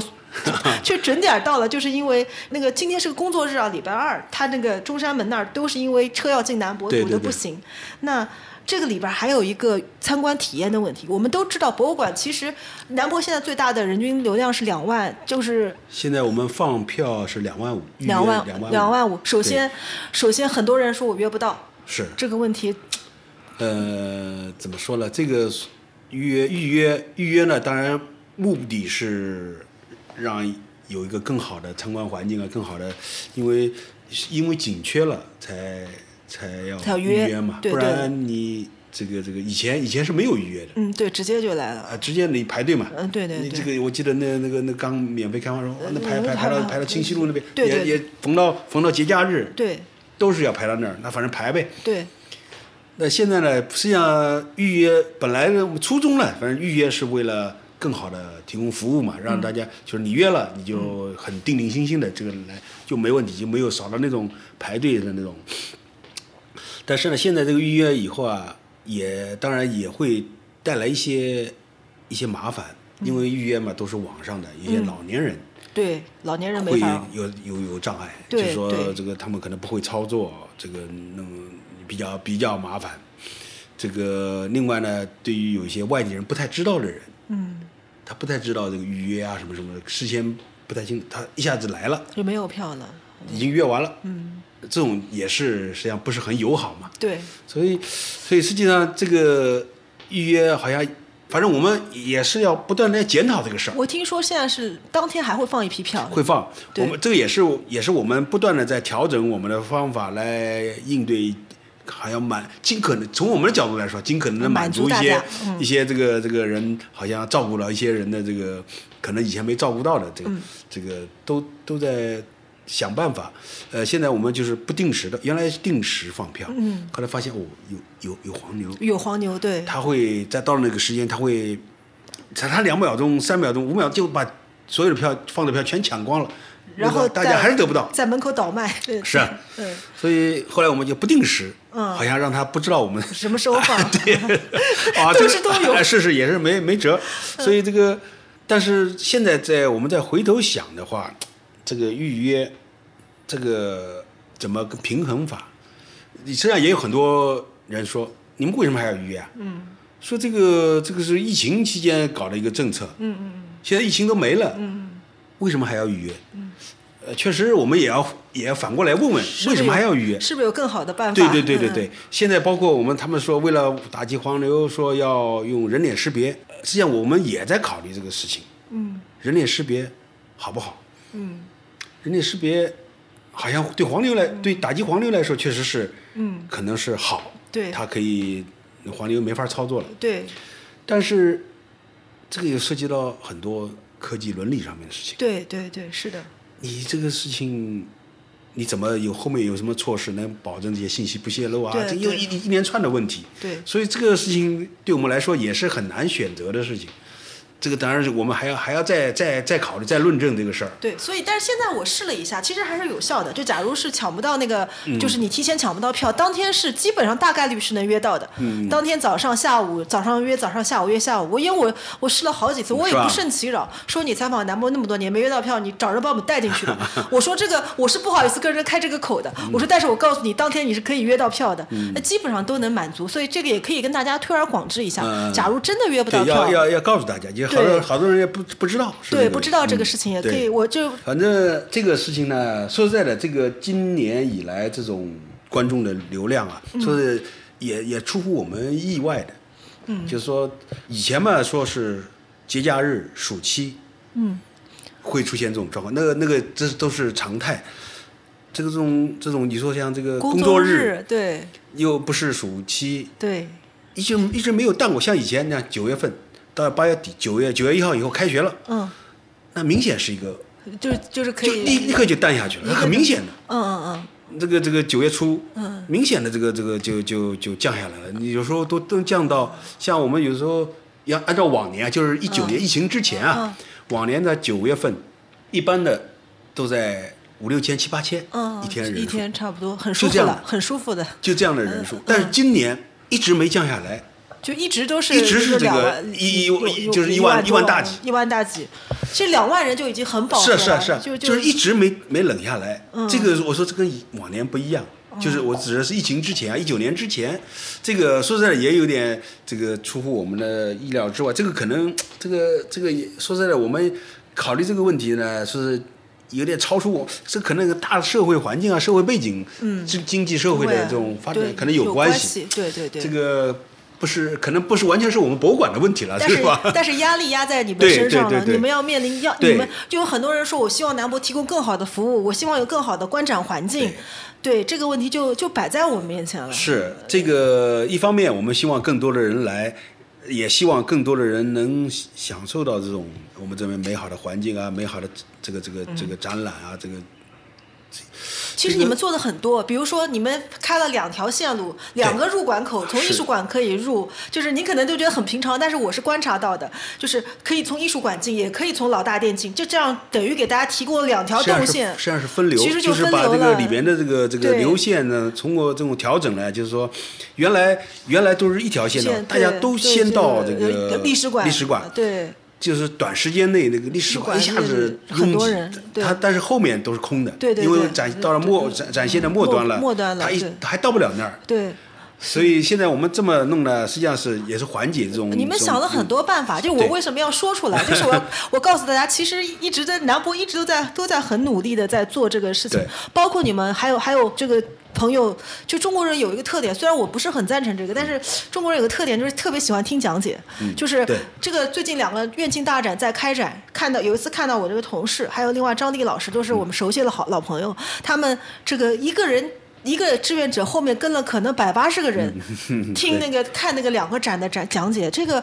压力他们的压力也很大。是是，对，这个而且实际上这个呢还造成一定的这个，因为那个那个里边还比较暗，对，安全上面文物安全、人的安全都可能存在一些人太拥挤了以后啊，存在一些一些隐患。对所以这个呢，我方面，我昨前天我还跟他们展览部、保卫部，我还来把他们两个部门主任喊来，我说这个这个这个安全的问题，对这也个很对，是啊，整个你你这个后来有些他们反映了，就说有的柜子人多了，有挤了以后就，可能有点这个文物有点晃动。我说这哦个赶紧要才要想办法，怎么对啊怎么加固，怎么对怎么固定。对他们有反映，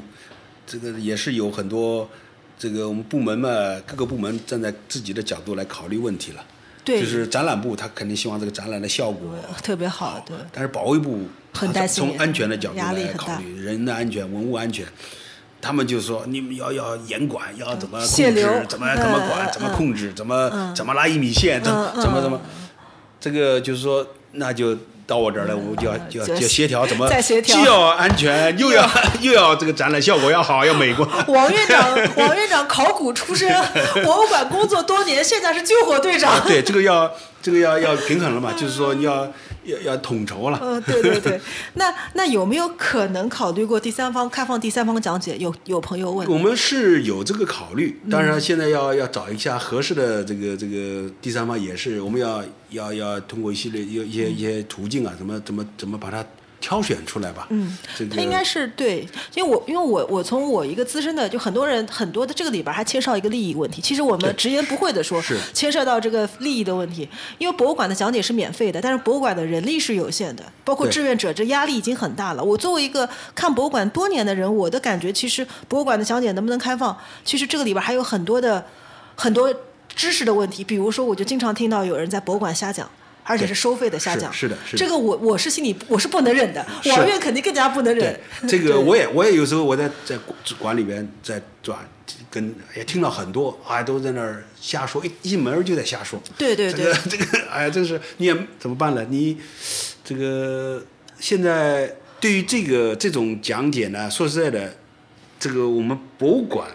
好像缺乏是有效的手段，怎么怎么来管理它？这个东西好像不是不是我们能管的，可能也要需要这个社会其他力量来来接，比如比如这个旅游旅游管理部门啦，比如导游嘛，导游管嗯理他可能有导游证啊，这这类的。这个是不是这那个方面也能管一管？比如这个，比如包括黄牛问题，是不是公安啊，什么什么这种这这几个几个部门，可能是不是都能参与到这个里头来？可那能嗯有一个认知，我想跟您求证一下，就是其实博博物馆不是随随便便谁都能讲的，这一点很重要，对对吧？对这一点很重要。所以，如果我们现在想找一个第三方，就是这个第三方肯定，因为他是把这个对训人练员过固定下来以后，我们可以做培训，嗯可以考核，嗯，要经过认可以后才可以上岗。哦你不然你这个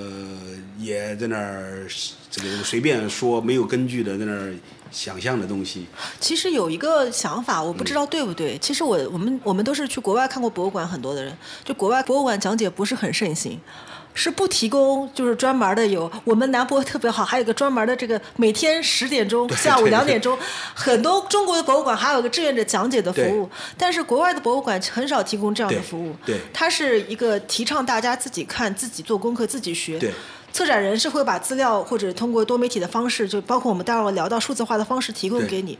其实博物馆有的时候是需要细细的自己去品味的。对，这个也说，就是说我们很多人呢，还是把这个博物馆也作为一个景点，嗯，打卡的景点来看呢，它呃跟跟普通的那个景观啊，或者去看一看那种感，它它不用做功课，它就是、过来看一哎下。对对对，听一听看一看，但如果听不到，他他看不懂，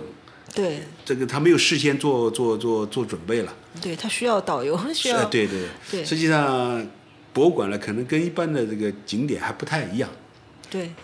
对是不太一样。所以我我们还是，所以博物馆的教育可能不单单是传授知识，它可能在整个礼仪或者是认知方面，我们通识方呃面我们都有。是这个博物馆的教育呢，就是一这个这个一方面是就是说这个知识啊，就是所谓这个这个我们历史知识、文化的知识。所以他说的知识，南波提出是对知识，对不是知识。对这个是一方面，知识是一方面，还有就是说你刚才所说的这个所谓这个人与人之间的这种关系，规则意识，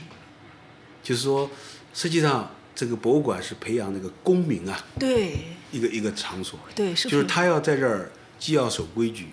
就是又一一个方面，我觉得博物馆本来属于公众的，嗯，就是你自己的，嗯，属于一个公民的，嗯，但是呢，你这儿作为一个公民，你就要也要是有有规矩的，对就是这个这个南博，我们南博这一点呢，我觉得这个又说回头说回了，就是南博的这个我们整个这个氛围啊，嗯，反正我觉得挺好的。对，特别好。好在哪里呢？就是说它跟人是亲近的。对这个你你看我们的展厅，这个不管里面的这个从它的这个体体量啊、尺度啊，呃颜颜色啊什么，它是它是跟人就是有些管，嗯嗯，它那个很高搞大冷高冷，啊，那个那个那个大厅哇，那个给给人的感觉在里面很渺小，对就是它不是人的尺度的。对我们我我们南博的这些展厅啊，嗯，我觉得是跟人是很亲近的，就是是是属于人的人的场所，人的场所，对对对，不是神不的像空不像哎间，嗯不像那个，那就是说像寺庙，像这个神的教堂空间， 对那种那种高耸的那种、嗯那种对那种感觉，对就是人人是平等的那种对感觉，所以这个我觉得也是我们博物馆的一个价值观，就是说是大家是公民，我刚才说的就是平等在里面，这个没有特权，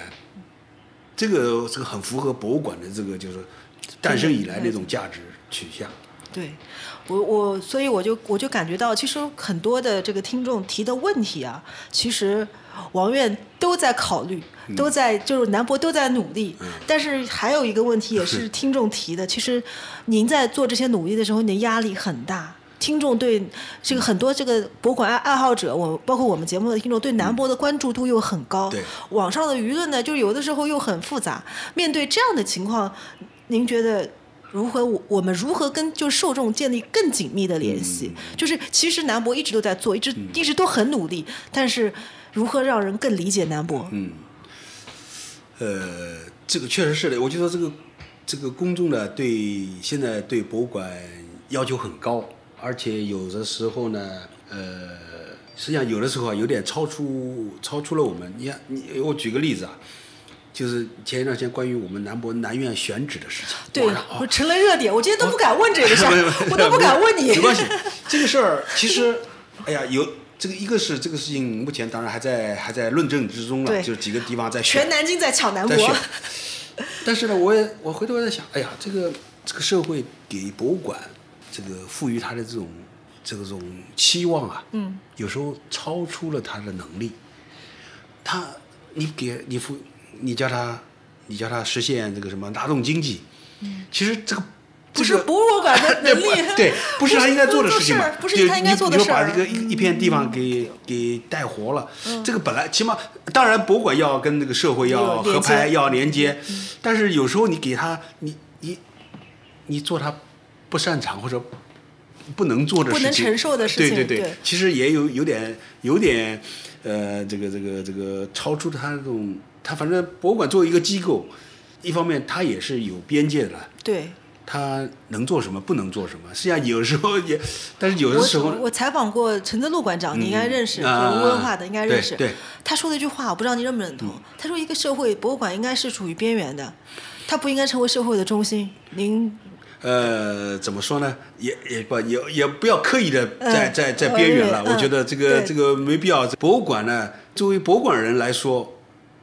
他应该跟这个社会应该是我说打成一片，嗯打就成一片是应该融进去的。嗯，你你没有必要说刻意的在边缘，那那也没必要。嗯，我我是反对成为一个就是说那种。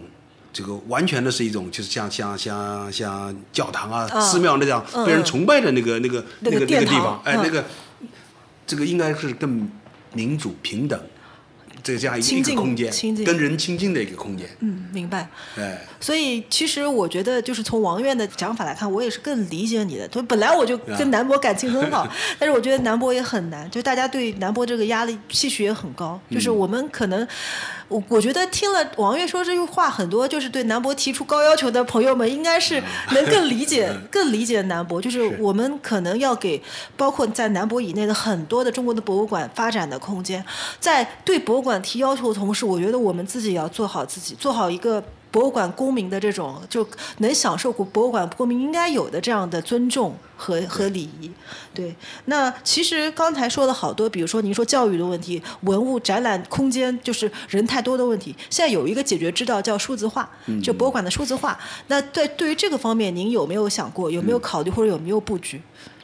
这个数字化呢，应该说，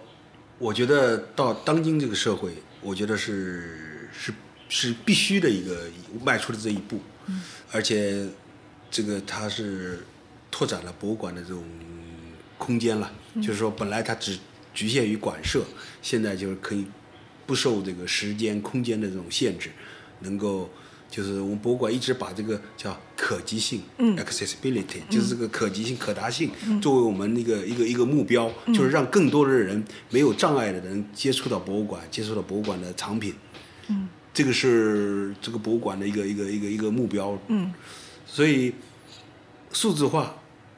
无疑是这个一个一个好的手段途径，让更多的人能接触到这个这个，而且我们实际上也做了不少尝试。南博有数字化，包括小程序也做了呃对好多，对对，也做了不少的网上的，包括云展览啊嗯这云些展览都做也了，都这些有都做，包括像这个我们南博前两年做的大运河博物馆，实际上对在这个馆舍里面，我们也做了不少这个对数字化的这种对多媒体的这种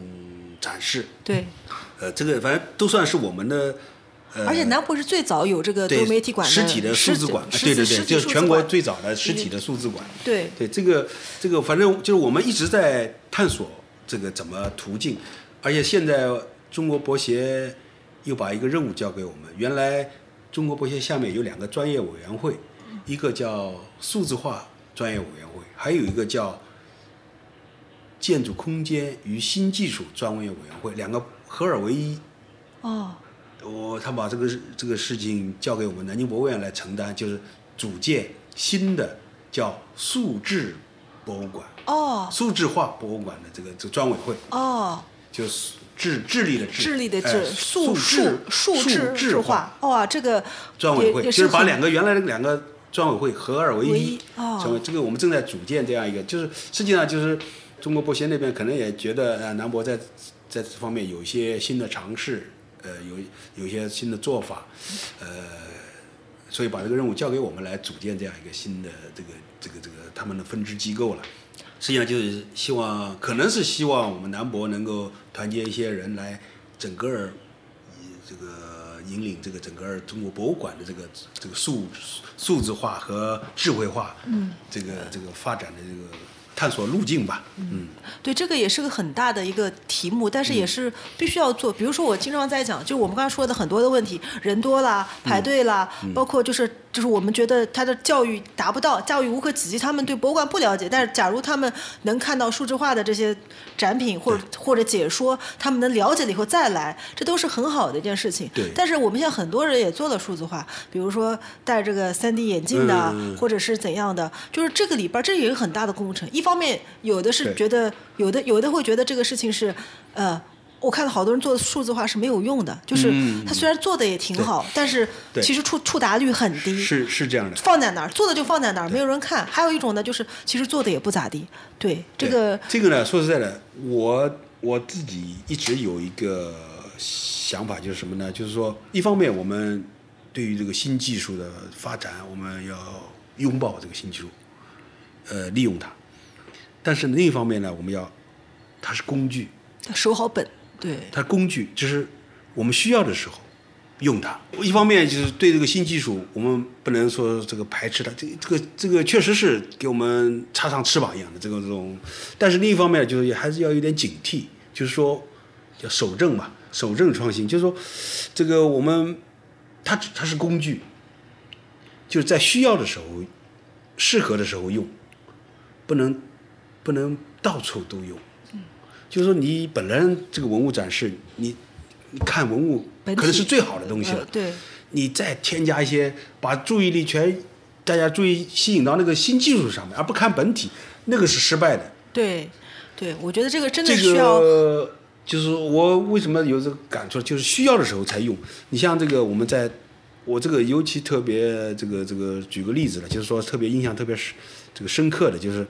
我们在做那个大运河博物馆周集馆，啊，周集馆运河上的周集，对云和尚周集，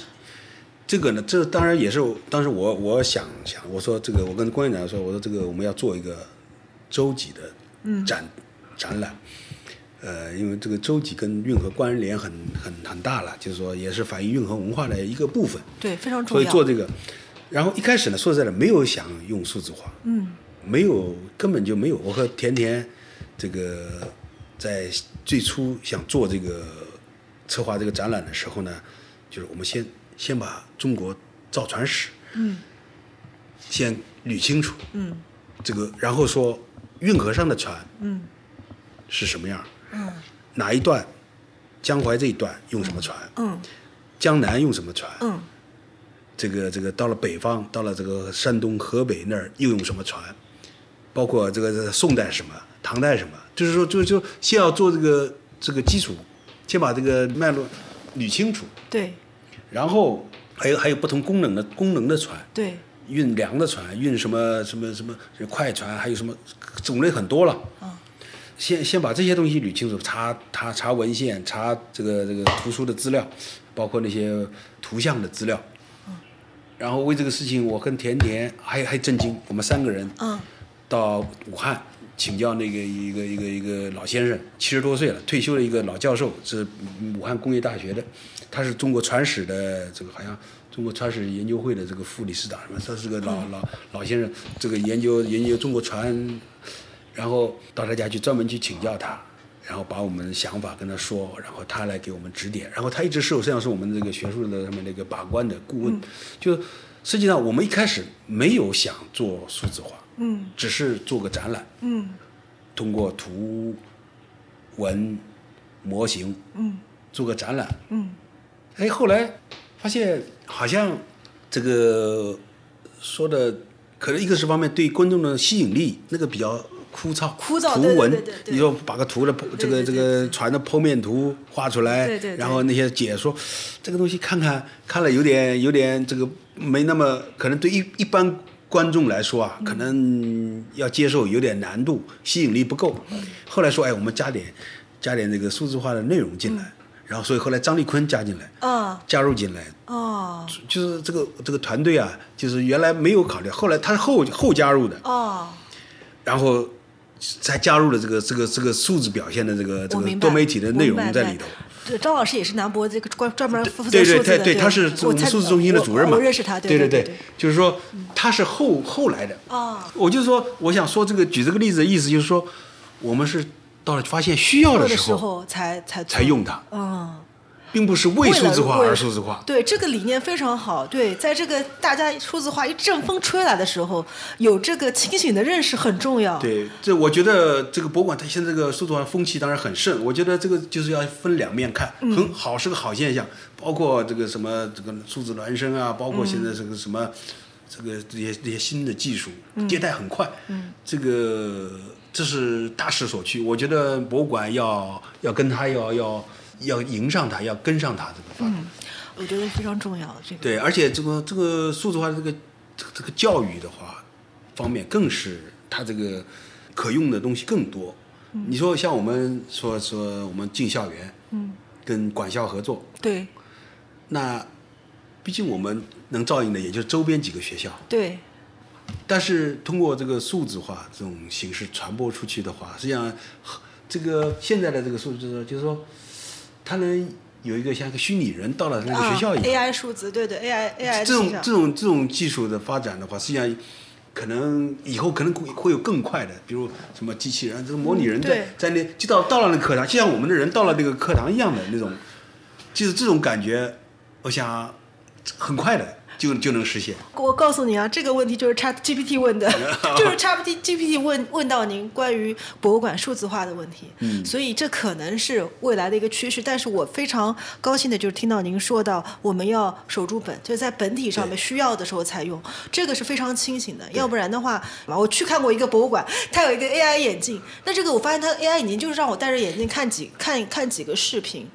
然后完全就是很难，就是对那嗯个，呃，当时我就觉得，哎呀，我就觉得还要花五十块钱。当然，我觉得这个就是博物馆这这个博物馆挣钱的一个、嗯一个事情。但是，我就觉得真的是数字化能帮到博物馆，但是我们要用好它，需要的时候才用。对对这个是要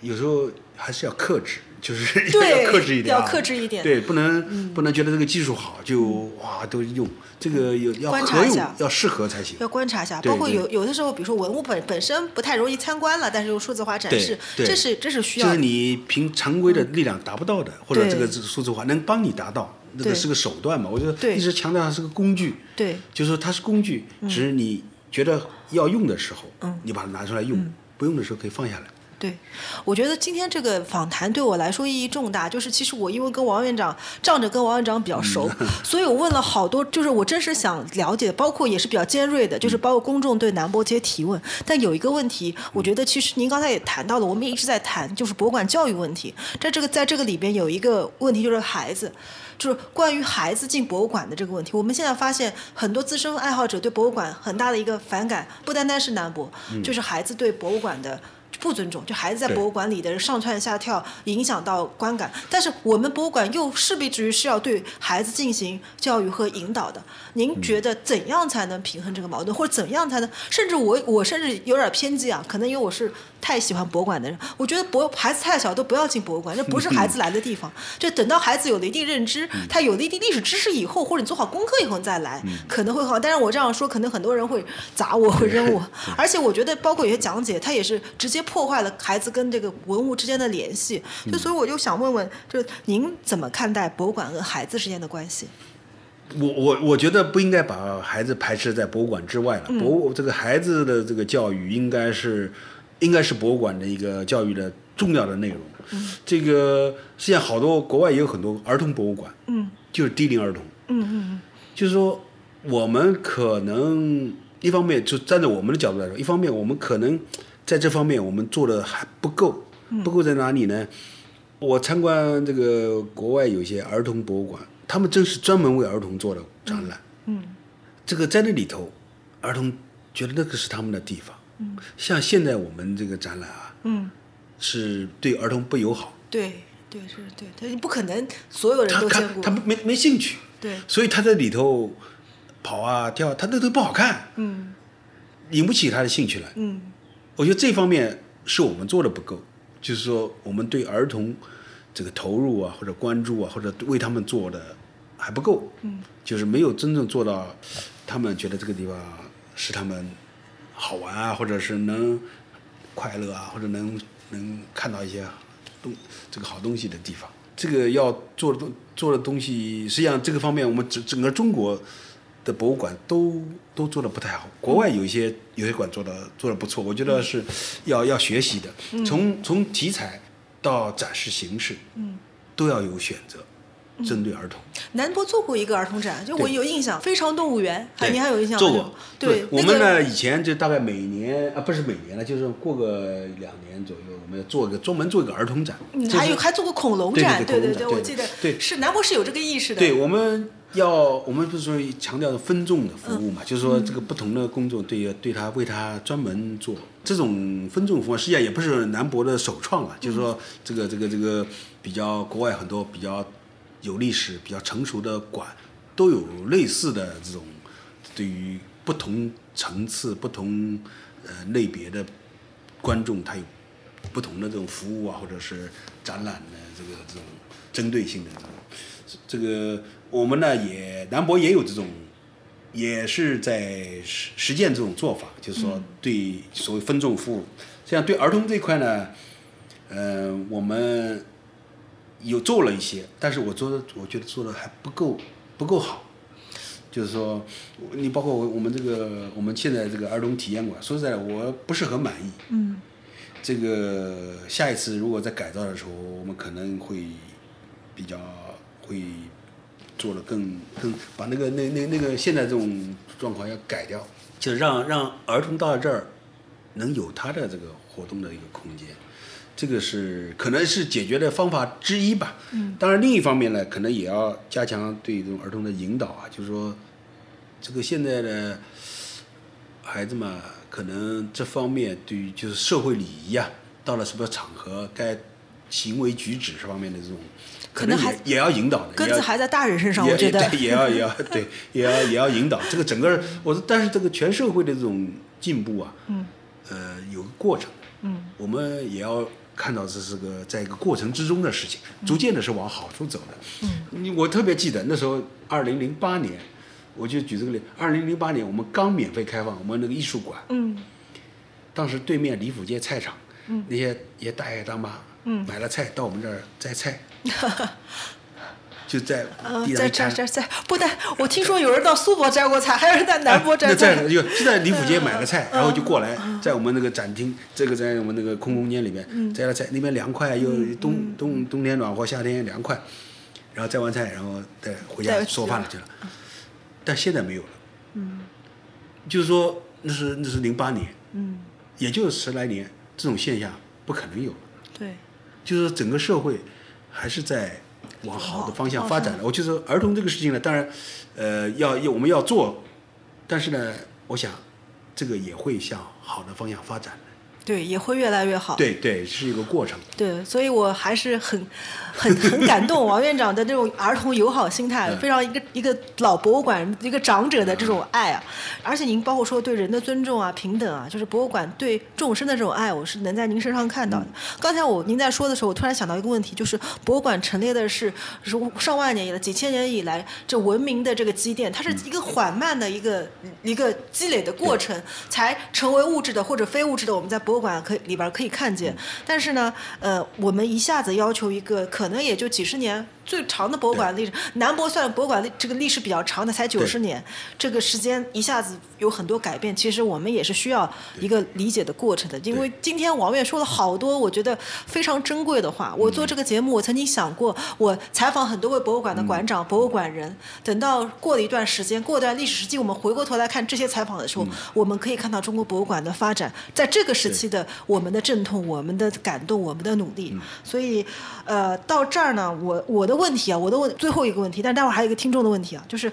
我的问题到这儿，我就特别想问一下王院，就是如果让。二零二三年，就是今年的南博对一九三三年的南博说一句话，您想或者说说点什么？你想说什么？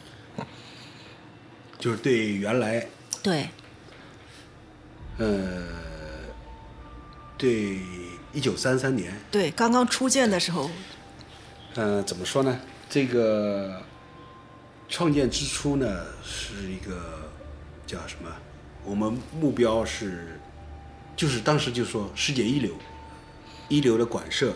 一流的研究，一流的收藏，而且叫不输不输欧美，不输欧美就当时这个就是这种这种立下来这种宏展开的这个就是宏图啊对，绘绘就了这个宏图，这个一代人在努力。实际上，现在我们的目标还在往那个世界一流、争创世界一流这个这个这个方面努力。实际上，我就说我们的这个前辈实际上早就给我们画好了这个图，还在努力。对，还在努力。嗯 所以今年我们不是出那个书嘛，嗯，叫叫什么来着？十年院史嘛，哦那本书。 我要借来看看。 我我我给它起的名字叫“逐光而行”，追逐光。哦，哦，这这本书啊，《逐光而行》，这个我也给它起的名字，就是我一九一九二零一三年到二零二对零对年的对，院这士，这十年，我们这个八十年的时候写过一个一本院士，然后后来这个十年我们也算总结一下这十年做的事情。后来他们要说要起个名字，我我想了一下，我就说要逐光而行，就是说我们有一个有个有一个目标，有个理想，我们一直朝着那个方向在努力。哦，这个这个这个真的很好，“逐光而行”这四个字是也是，我觉得先辈们，假如在天有灵，他们看到应该是很开心的。那还有一个问题就是，就是我们其实包括《玉论中华》开始，我们已经开始展望二零三三年的南博，就是到南博一百100年的。假如对那个时候的南博，今这个今天您想对他说什么？我们从我们那个博物馆的这个定义来说，它就是一个永久的机构。这个所有的人都是这个历史发展中的一环。这个博物馆的这个事业是应该说是无穷的，我们是其中的一一环而已。这个这个我们是继承了前面的前辈这个他们留下来的东西，可能再过十年我退休了，这个后来的人也会这么看我。像就拿南京博物院来说，它经历了从三十年代初创，然后后来又经历了战争，这个它经历了这么多，但是它一直有一个东西在留留下来，一直在，它是作为一个永久的机构，它不因为这些动乱、战争或者是什么其他什么变革在改变它一直在往后延续。就是说，这个对后来者来说的话，他们也同样会接接接过前面的东西，然后再往后传。我是觉得这个博物馆可以超越很多东西，永久的永久的事业。哇，哦我真的听得很感动。就是王院长的话很朴素，但是非常的隽永。哎，我这这是我觉得这是我这采访历次以来，嗯我对我来说我自己都非常动容的一次采访。那因为就是有一个问题啊，这嗯因为这个问题比较特殊，这个这个听众是在大湾区的，就是让门道嗯的听众不单单在南京、江苏、全国各地、世界各地都有。这位大湾区的听众呢，他。同样问过香港的这个一个老师一个问题，所以他希望我特别希望我把这个问题问您。他说，一座城市的博物馆是做这座城市的文化的浓缩，所以他想反过来问一个问题：从博物馆的视角，如何打造让一座城市变成一个博物馆？那博物馆在这个过程当中又能起到什么样的作用？链接这个城市，呃，一个博博物馆它，它肯定离不开它所存在的这个这个这个城市了。这个城市的这种呃性格啊，它的人会也会深刻的影响到这个博物馆。呃，举个例子说说上海，上海博物馆，它跟南博不一样，上博它跟上海这个城市，它是它是开埠最早的，呃，比较对西洋对这个外来文化接受很快，而且怎么说呢，就是他乐于接受那个、那个那个这个意外的这种文化的东西，所以它的这个上海博物馆，它的管理啊，它的这个藏品啊等等，它都是包括它的这个展览什么东西，都是跟跟这个跟这个西方的东西啊，嗯，这个结合的，或者是不能说结合吧，就是说它那种受那种影响很很大，而南京可能给人的这个城市的性格上面有一些一些比较比较有历史的这个积淀啊、沉稳啊、大气啊，这种跟上海实际上是不太一样的。说是说起这个的话，就说你一个展览在上海上博办得好，拿到南京来不一定合适，它不一定成功。嗯，就是说这个是一个博物馆是依托于它这个城市来存在的。博物馆依托城市生长，对，就是说你，我就说这个很很很正常的事情。你说你上博做了一个展览，再怎么好，你拿到拿到西安去，可能就就不行，就不成功。这个这个文化的这种接受啊、欣赏的这种习惯啊，这个两个城市会相差比较大。所以这个一个城市除了就是它它反映这个城市的这个历史之外，实际上它也深刻的受这个城市的影响。就是说这个城市的人，这个城市人的这种因素啊，人的这种习惯啊，习这种消费习惯啊或者是文化消费的习惯啊，文人的这个基本的素质啊，这个都对这个博物馆会有很大的影响。你说博物馆，一个城市要成为一个博物馆的话，这个东西又是个很很复杂的事情。当然，博物馆一个博物馆在这个里头要发挥它的它的作用，怎么说呢？就像就像一幅画里边，可能有这么有有背景，有有有中景背远景，嗯，这个可能博物馆的话，在把如果把一个城市看作一个一个博物馆的话，那真正的这个这个博物馆可能在里边是一个呃比较亮的一个地方，嗯，一个一个点缀，然后由它可以把一些其他的一些整个城市的形成串联起来，形成一个线啊，或者网络啊，或者一个片啊，嗯，这样一种，嗯，但是你要全靠博物馆来做了，可能也蛮难的。这个呢，对可能有是尝试。南博那个初看金陵第一周对呃第一周的这个，就是把城市史把它用画古画反映出来。对对对对，这个我实际上我当时做这个这个展览，虽然也是当时我跟那个万新华，嗯现在哦调到、万万万所万所嗯调到他现在调到美术馆去。当时我跟他两人商量了，说要做这个做一个城市景观的一个一个展览。嗯城市景观从我们古代就有，嗯，就是这个什么八景这儿对十对十十景八景什么什么到处都有。对我比如比如西湖有呃十对景，我们那个镇江什么荆江什么八景也有，都有。这个是也是我们中国的一个传统了，就是说中国文人的一是的个一个传统对，要要到一个地方都得喜欢做这个事儿。我我想做这个展，实际上他这个展览做的，我我感觉做的还不够，不够在哪里呢？我觉得他没有把跟现代连起来。哎有有，我参加了一个活动，是你们文创做的，就文创部做了一个叫。一个探索，但是他嗯没有对公众，嗯叫非物质文创。啊它是什么呢？我们先看展览，然后我们展览完再再去看西茶山。嗯对对我当时呢，实际上我想做个展览，就是做做做成把现代的因素加进去，比如说这个《金陵四十八景》里边的，比如这个这个什么中富祥云嗯这样一景，嗯我们选择一个他这个画的一个视角的点，嗯，我们再拍一张照片，片放上去，对，跟他来对比，哪哪怕那个永济江流，嗯永济寺已经没有没有了嗯那我们找到永济寺的原址去拍个拍张照片，照哪片怕这儿是现在是高楼大厦，嗯，我们拍张照片放在那儿嗯，对就是这个清永晰济江流，当时他绘的是这个画，现在是是一个摩天大厦，对，这个两个这个沧海桑田的这种比较，变化可能给人更更更深的这个触动吧。对，我想这个听众问的意思也是，就是他们希望能在这个博物馆里边儿找到他们当下生活的线索，对然后、这个哦对这个是他这个展览，所以我不是很 满意。这个这个这个可以继续改进对对对对，下 面我觉得可以。我当时就，当时我跟老万在在想的时候，我就说，我们组织一批人出去拍照片，嗯对嗯就以这个画的视角，同样的视角去拍这个，拍这个场景。我们可以把这个再继续下去，我们可以可以做这个事儿，我挺有兴趣的。 哎、这这可以很有意思。有的有的有的景已经没了，甚至可以跟跟观众来征集嘛，这个啊展览就变成一 个互动展了。对对对，对哎、是是的，这个就是说把这个跟城市的这个当代城当下连起来，对，所以我觉得这个就是其实。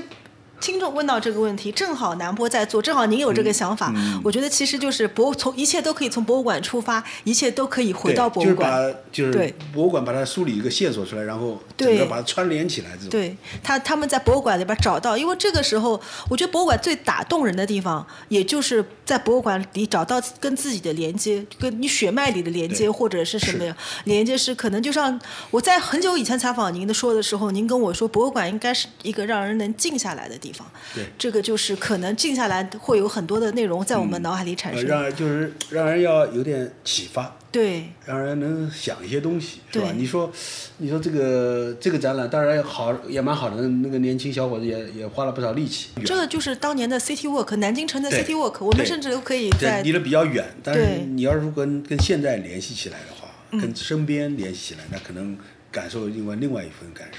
对，特别好嗯啊！好，我想您的这个回答，那个听众应该非常满 意啊。呃，因为他们在香港，因为香港有很多的人会做这个事情，就是在当下做这个城市的探索，嗯对好像在香港大湾区特别对流我行们。下面这个这个展览是我们还想做个系列展，这第一第嗯第一一站期做的是精灵嘛，嗯，